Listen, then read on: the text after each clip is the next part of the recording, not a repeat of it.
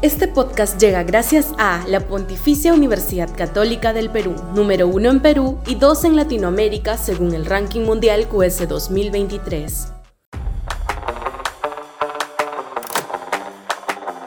La derecha debe despertar de su letargo oficialista. Sudaca, Perú. Buen periodismo. Ya es hora de que la derecha tome distancia de las andanzas del gobierno de Dina Boluarte que su arribo al poder nos haya permitido salir librados de la catástrofe política, social y económica que supuso la presencia de Pedro Castillo en Palacio, no es razón suficiente para guardar tantas consideraciones hacia un régimen que viene demostrando también una tremenda incompetencia e incapacidad para resolver las crisis que se le ponen al frente.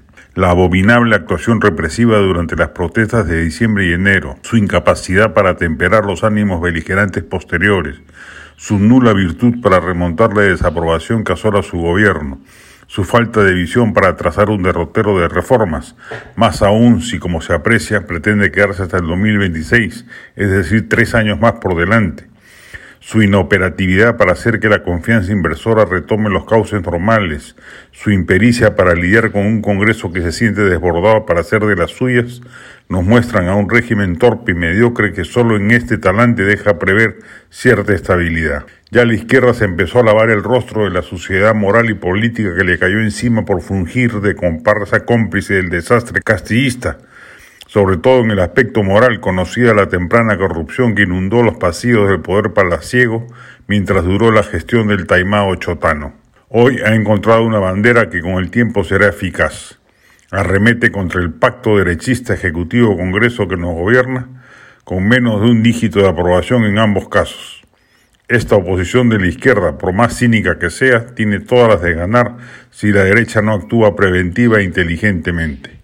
Llegaremos al 2026 con una derecha desgastada y una izquierda en olor de santidad política, y las posibilidades de que el descontento haga brotar nuevamente una izquierda extrema, radical y disruptiva son muy altas.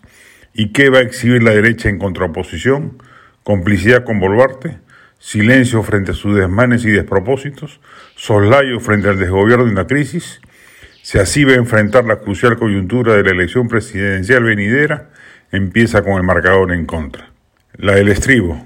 Altamente recomendable la última novela del escritor y periodista Renato Cisneros, El mundo que vimos arder. Apartándose parcialmente de los cánones de la autoficción literaria de sus obras anteriores, Cisneros muestra una tangible evolución narrativa. Publica Alfaguara. Este podcast llegó gracias a AFE, operador logístico líder en el mercado peruano que brinda servicios de almacenaje, transporte de carga, courier y cómics. Los puedes ubicar en www.afe.pe.